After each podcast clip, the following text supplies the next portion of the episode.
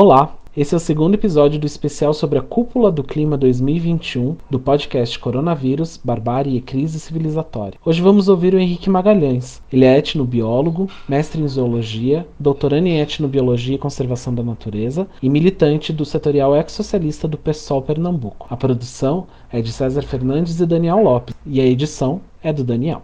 Esperamos que você aproveite. Novo coronavírus. Coronavírus. Coronavírus. Coronavírus. Coronavírus não param de subir aqui no Brasil.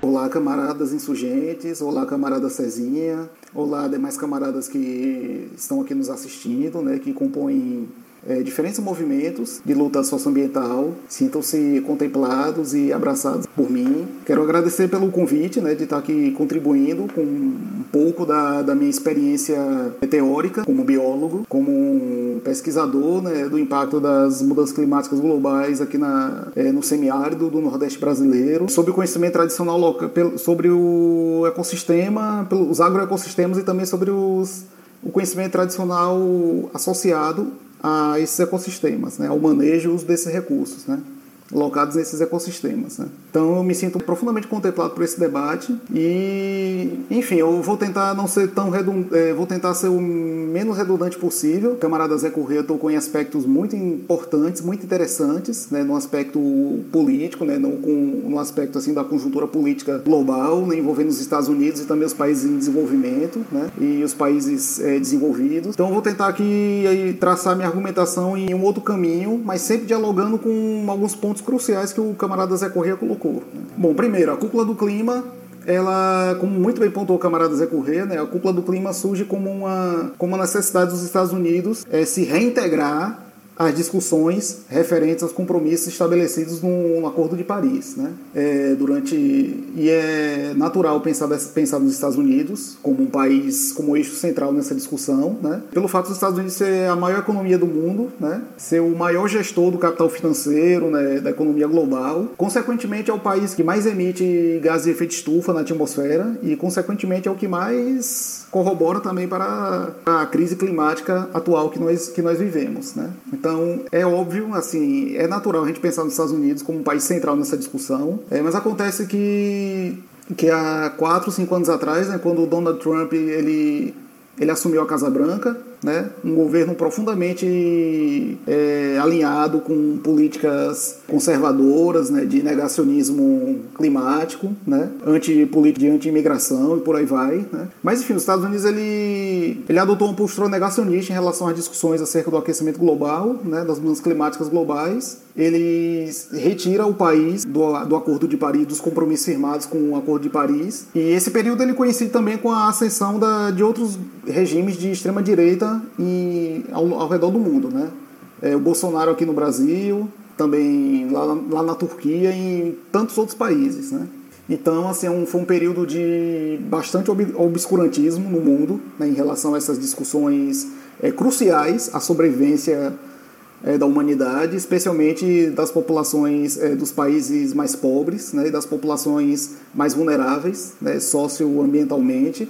E, enfim, quando o Joe Biden ele vai concorrer às eleições lá na a presidência dos Estados Unidos, um dos compromissos que ele assume é: se nós vencermos o Trump, nós vamos retomar a negociação, nós vamos é, nos reintegrar às discussões é, do Acordo de Paris. E dito e feito, né? ele vence as eleições e puxa a reunião que, que, a, que começou hoje e vai até amanhã, né? que é a cúpula do clima. Né? Então o objetivo dessa reunião é, é reunir, é reunir. Então essa reunião, primeiramente, marca o retorno dos Estados Unidos é, a essas discussões, né?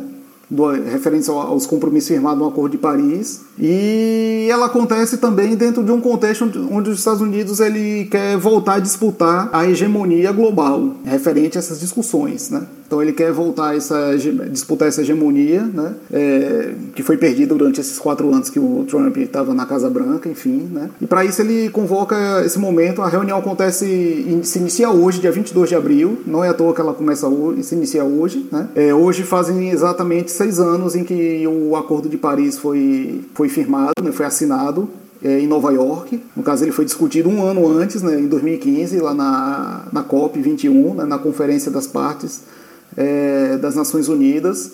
é, em prol das mudanças pelas mudanças climáticas, né? Aconteceu lá em Paris. E no ano seguinte, Nova York é assinado o Acordo, o, o acordo de Paris. Né? E nesse Acordo de Paris, os países em desenvolvimento eles se comprometiam a manter o nível de emissão, é, a reduzir o nível de emissão de gases de efeito estufa, de forma a manter a temperatura média global é, até o que é, entre, do, entre 1 grau e meio e 2 graus Celsius, abaixo, né, é, é, em comparação com níveis é, pré-industriais, né? acima do, em comparar abaixo dos dos níveis pré-industriais, é, antes da Revolução Industrial. É um compromisso bastante ousado, diria que é um compromisso quase que, se a gente for olhar para as escalas, para as escalas globais, reais da coisa, né, soa como um compromisso quase que inalcançável. Né? É, enfim, esse são, foram convocados 40 países do mundo, incluindo países é, desenvolvidos e também países em desenvolvimento, né? Países que não têm, digamos assim, uma não tem assim uma, uma contribuição, digamos assim, em, pensa em uma escala global. É, você tem países que não são responsáveis direto assim pela emissão de gases de efeito estufa na atmosfera, mas que vão sofrer as consequências diretas é, das mudanças climáticas globais. Né? Por exemplo, um dos países que falou hoje foi a foi que teve representação hoje foi as Ilhas Marshall, né? Que é um arquipélago minúsculo, né? que, por exemplo, se a gente for comparar em escala global o, o quão as Ilhas Marshall são responsáveis pela emissão de gases de efeito estufa na atmosfera, a contribuição desse país é, é ínfima, né? comparando com, com os Estados Unidos, por exemplo, né? e, e o Brasil. Né? Mas é, é um país que corre seriamente o risco de desaparecer do mapa é, em um futuro próximo, caso... É, caso, os, caso o Acordo de Paris ele não, seja, ele não seja seguido à risca de forma radical nos próximos anos, né? até 2050, até 2100. Né? Um país corre de sumir do mapa, né? por ser um país insular, né? E com o aumento do nível do mar, pode ser, esse país pode sumir do mapa, por exemplo. Né? Então, essa é a então, assim, então basicamente, a, a, e outra, outro ponto interessante também é o seguinte, que essa reunião serve como uma prévia para a COP26, que vai ser realizada no mês de novembro é, na capital da Escócia, né, em Glasgow. Né? Essa conferência que seria realizada no ano passado né, foi adiada devido à epidemia do, do novo coronavírus, né? Então está previsto de acontecer em novembro desse ano. Né? Então a ideia é que esses países, que a partir da que esse país já chegue na COP26 com, com um acordo pré-firmado, digamos assim, né? E esses são os, e esses são, são os grandes desafios, né? Então, onde é que o Brasil se insere nessa questão toda aí, né? É ascensão do, da extrema-direita no mundo, também, no caso, contemplou que nós também fomos é, miseravelmente contemplados né, com a eleição do, do Jair Bolsonaro, né? E assim, o Jair Bolsonaro ele vem com uma agenda profundamente negacionista, né?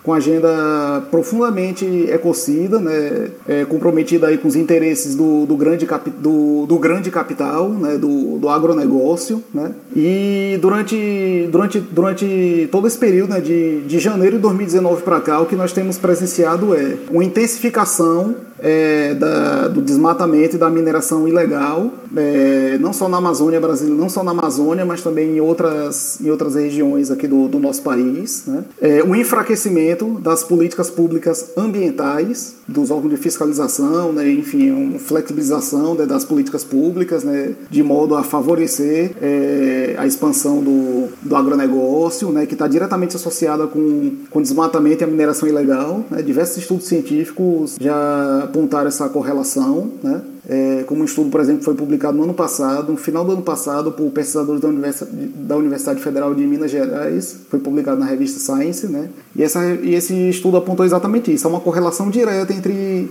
entre a expansão do agronegócio brasileiro e o desmatamento e a mineração ilegal em, em áreas em, que acontecem nas, em, na, em grande parte nas áreas indígenas, em áreas de reservas, em áreas de territórios indígenas, de territórios quilombolas, né? E por aí vai né? Então, assim, o desmonte das políticas públicas ambientais brasileiras, ela coincide exatamente com essa, com a, com, com a, com a, é, com, com a tentativa de fortalecer essas práticas, né? O agronegócio, principalmente, né? E também, e também diminuir, e também no sentido de enfraquecer, de minar é, a atuação, a ação dos, do, dos povos tradicionais e originários diretamente residentes naqueles territórios, né? Então, então assim, diante de, então, diante de tudo isso, o presidente Jair Bolsonaro ele chega hoje na. Ele, ele, é, ele é um dos países. Nós, é, o, o presidente Jair Bolsonaro foi um dos líderes, um dos chefes de Estado convocados né, para integrar a cúpula do clima hoje.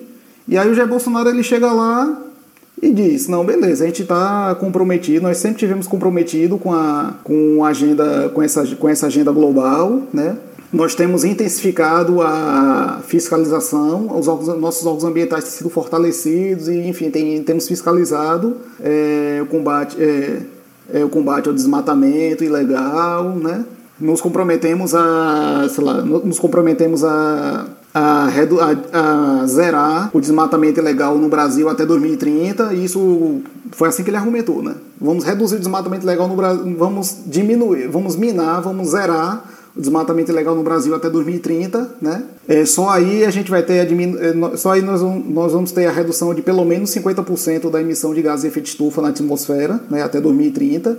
E até 2050 nós nos comprometemos a zerar a emissão de gases de efeito estufa na atmosfera. Né? Enfim, é, vindo, isso vindo. Por que o Jair Bolsonaro pro, é, prometeu isso? Ele prometeu por uma razão muito, muito, que pode soar muito simplista, mas faz todo sentido ele não vai cumprir isso. Ele cumpriu exatamente aquilo que ele, não, que ele sabe que ele não tem condições de, de, de cumprir, né? Não faz, não, faz o, não faz o menor sentido, né? É, então, assim, dentro dessa... Então, assim, o Brasil, ele, mais uma vez, ele assume o papel de párea na luta climática global, né? Foi muito simbólico, por exemplo, a Kamala Harris e o Joe Biden não estarem presentes durante a fala do Jair Bolsonaro, né? E o fato dele ter sido um dos últimos né, a, a falar. Né? Então, é, a credibilidade do Brasil, mundo afora, assim, tem sido a, a pior possível, né? muito graças ao papel que, que os nossos governantes têm, é, vêm assumido de janeiro de 2019 para cá. Né?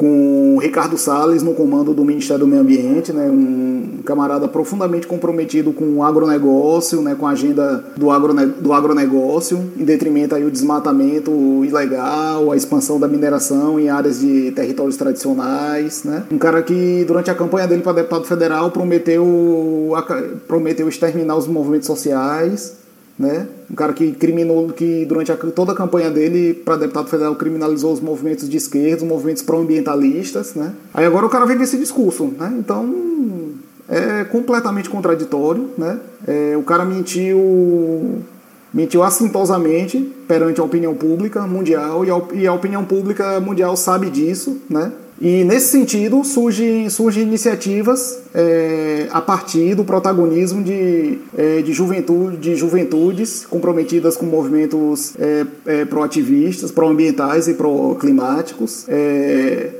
juventudes é, ligadas a movimentos sociais, né, também a povos tradicionais, né, juventudes indígenas, quilombolas, né, é, com apoio também de movimentos é, da sociedade civil, ligados a partidos políticos e a movimentos da sociedade civil como um todo. Né, e aí surge a iniciativa da, da contracúpula do clima. Né. Então, assim, a premissa da contracúpula do clima, ela é muito assim, ela é muito objetiva, né? Não há negócio, não há a menor possibilidade de negociação é, climática com o governo negacionista, ecocida do Jair Bolsonaro, Ricardo Salles e afins ocupando a mesa com eles na mesa não tem negociação, né? Não adianta a gente, não adianta, não adianta não adianta os Estados Unidos se comprometer a, e, e, os países envolvidos se comprometerem a ofertar recursos ao governo brasileiro em troca de uma promessa vazia, enganosa e mentirosa, que nós sabemos que de fato o que de fato é, né? Então essa agenda onde a vida, essa agenda onde essa agenda onde o lucro está acima da vida, está acima da soberania da natureza, e dos, e, e dos povos das florestas, do campo das cidades, é incompatível com tudo aquilo que a gente defende e que a gente prega, né? enquanto militantes é, pró-ambientalistas, enquanto movimento, enquanto militantes ecossocialistas. Né? Então, uma premissa do ecossocialismo básica é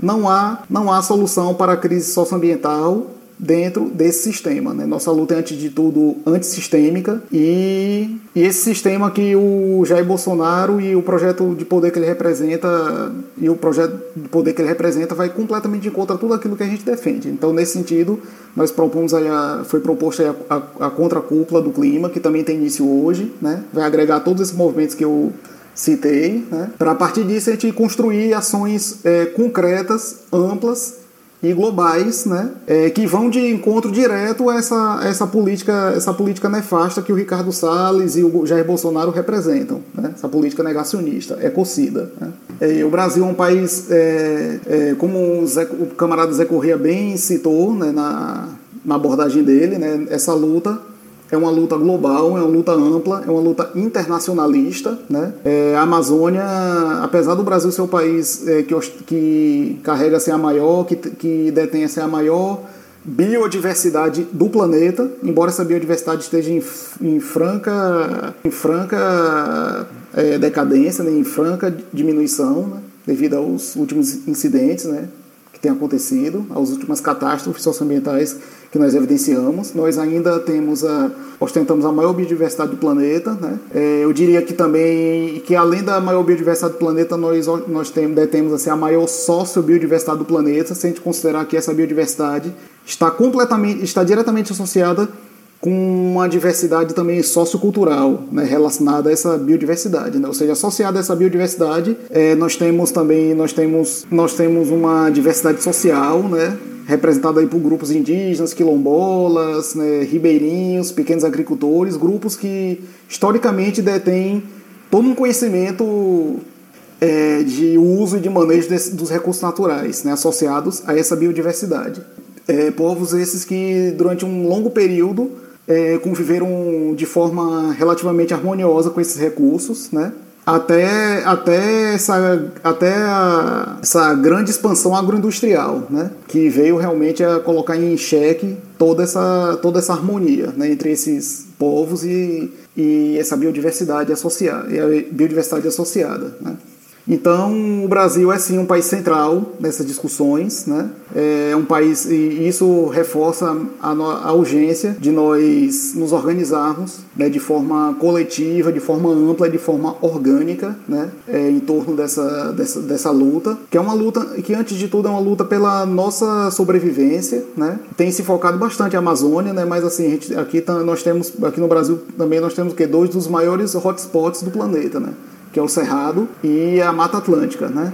A Mata Atlântica que desde o período do, do achamento, do, da invasão do Brasil pelos colonizadores portugueses, né?